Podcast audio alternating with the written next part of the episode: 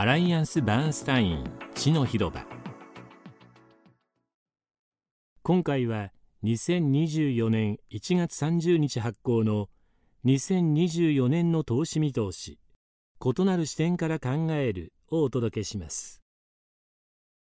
ニュースのヘッドラインは依然として非常にネガティブな内容厳しい地政学的情勢アメリカ社会を分断するような選挙運動に集まっています。今回は未来に関する前向きな見通しについて触れたいと考えています。ニュースのサンプリング頻度はサイクルのトーンに影響を与えます。毎日または日中に伝えられるヘッドラインは幾分悲観的なもので占められていますが本当に大きなポジティブな変化は通常実現するまでに時間がかかります。したがってもっと低い頻度例えば年1回またはもっと大きな間隔でニュースをサンプリングすればよりポジティブなトーンのニュースが多くなりそうです。ではどのようなニュースが現時点で高成長を示しかつ社会にとってもポジティブなのでしょうか。おそらく最も明確ないいニュースは資本コストが数十年ぶりの高いペースで急上昇しているにもかかわらずアメリカ経済が2024年にソフトランディングする可能性が高いことでしょう。それでもそれは着地になる見通しで減速せずに際限なく加速するわけではありません。私たちアライアンス・バーンスタインの1年後のアメリカ企業の予想利益成長率によると1株当たり利益は9%増加する見通しです。それは最近の伸び率よりも低く現在のコンセンサス予想を下回る水準ですがそれでも素晴らしい数字です。最近の好調な市場リターンや資本流入に再び弾みがついていることを踏まえたとしてもこうした背景はリスク資産の短期的なパフォーマンスを力強く押し上げるには不十分かもしれません。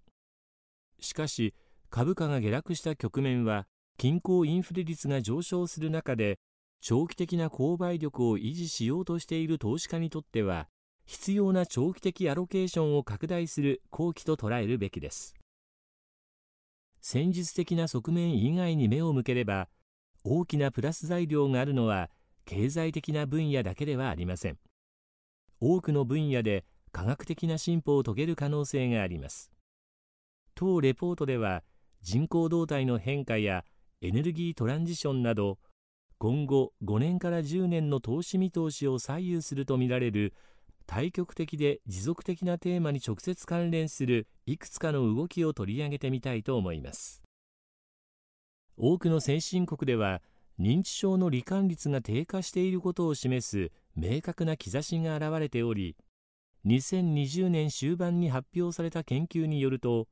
欧州と北米では10年間あたりの罹患率が過去25年で13%減少しています。フィナンシャル・タイムズ紙はこの研究結果に基づきこの傾向が続けば高所得国の認知症患者は2040年までに1500万人減少するとの推測を明らかにしました。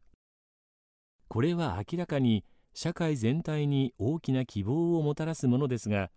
それは資本市場や戦略的アロケーションの見通しにも影響を与えます。それは社会にとって利益となるばかりでなく純粋に経済的な観点から見れば成長に対して持続的に吹きつける最大の逆風の一つが打ち消される可能性があります。今後10年から20年の間に予想される実質成長率を最も圧迫する要因はおそらく先進国と中国で生産年齢人口が減少すると見込まれていることです。生産性が大幅に向上しない限り労働者数の変化が成長を左右する大きな要因となります。先進国では65歳定年制が続くと仮定した場合就業者数は2040年までに現在に比べ4%減少する見通しです。中国では10%近い減少が予想されています。アメリカは人口動態のトレンドがより好ましく生産年齢人口は同じ期間に4%近く増加すると予想されます。しかしアメリカも高齢化に関する問題と無縁ではありません。75歳以上の人口が増加するにつれ長期にわたる介護の必要性も高まりそれは労働者の生産性に二通りの形で影響を与えます。第一に研究開発インフラ教育への支出が減りヘルスケアや社会福祉分野に支出が振り向けられます。第2に介護分野で必要とされる労働者の数が増えます。介護は自動化がとりわけ難しい分野です。そのため人口動態の予測から介護分野に正式に従事する労働者や高齢の親族の介護のために労働力から非公式に脱落する人々の割合が増加することが示唆されています。私たちのリサーチでアメリカでは75歳以上の人口に対するヘルスケア社会福祉従事者の比率が過去30年にわたり比較的安定してきたことが示されています。この比率が一定であれば人口の高齢化は介護に必要な労働力の割合が継続的に大幅に上昇することを意味します。現在はその割合が13%ですが15から65歳の労働参加率と65から79歳の人口比率が今のまま推移すると仮定すると2045年までにその割合が倍以上に達することになります。認知症は他の要因に比べ社会的ケアの必要性を著しく押し上げる可能性があります。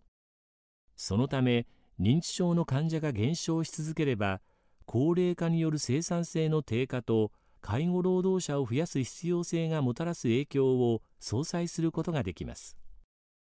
同様に太りすぎも社会にとって大きなコストで生産性を押し下げる要因となります。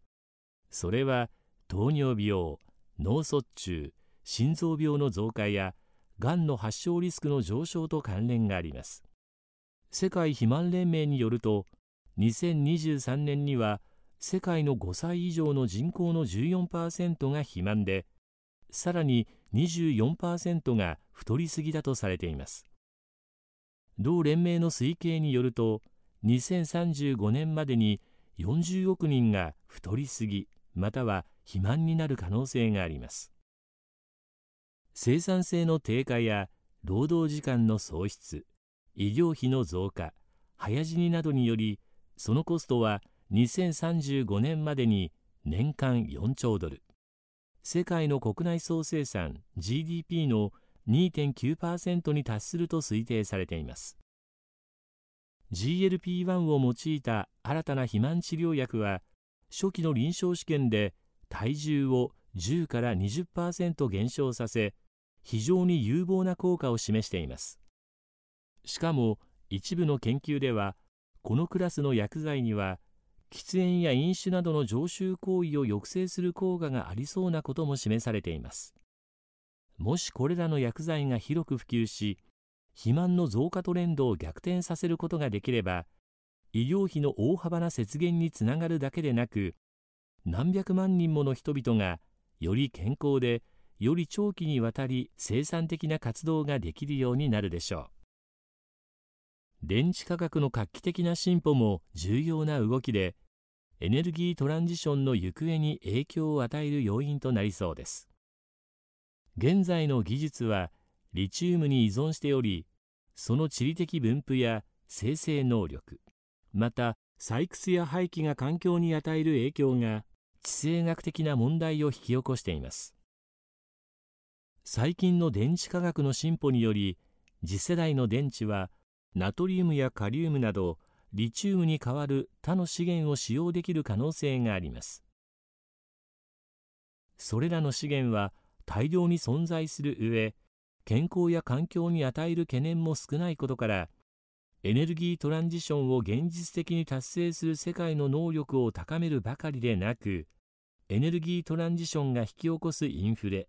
地政学的問題環境への影響を和らげることができます。バーンスタインのグローバルエネルギーストレージリサーチチームは全固体電池 SSB 技術の重要な進歩にも注目しています。SSB 技術には高速充電や安全性の向上コスト低下。現在の電池技術に比べ40%高いエネルギー密度といった利点があります。SSB 技術は2025年頃に商業化が始まり20年代末には大量生産が可能になると予想されておりエネルギートランジションを加速させモビリティへの応用に新たな可能性が開かれそうです。少なくともアセットオーナーの観点から見ればここ数十年間に市場に吹いた強力な追い風は非常に好ましいものでした。表面上は今後10年間の市場のシナリオは脱グローバル化や人口動態の変化などを通じてこうした追い風が弱まった時や逆風に転じた時に何が起こるかによって決まるように見えます。極めて特定の動きだけに焦点を当てるのは奇妙に見えるかもしれませんがこうした変化は社会的な観点から好ましいばかりでなく投資環境を左右するように見える巨大な力の一部を和らげる能力を踏まえれば投資の戦略的な見通しにも直接的な影響を及ぼします。日々のニュースからズームアウトすれば将来への前向きな指針が得られるものです。2024年はインフレの影響来たるべき選挙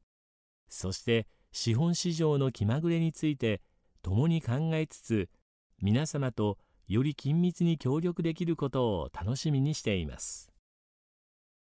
当レポートの図表及び投資リスク手数料その他の重要事項等は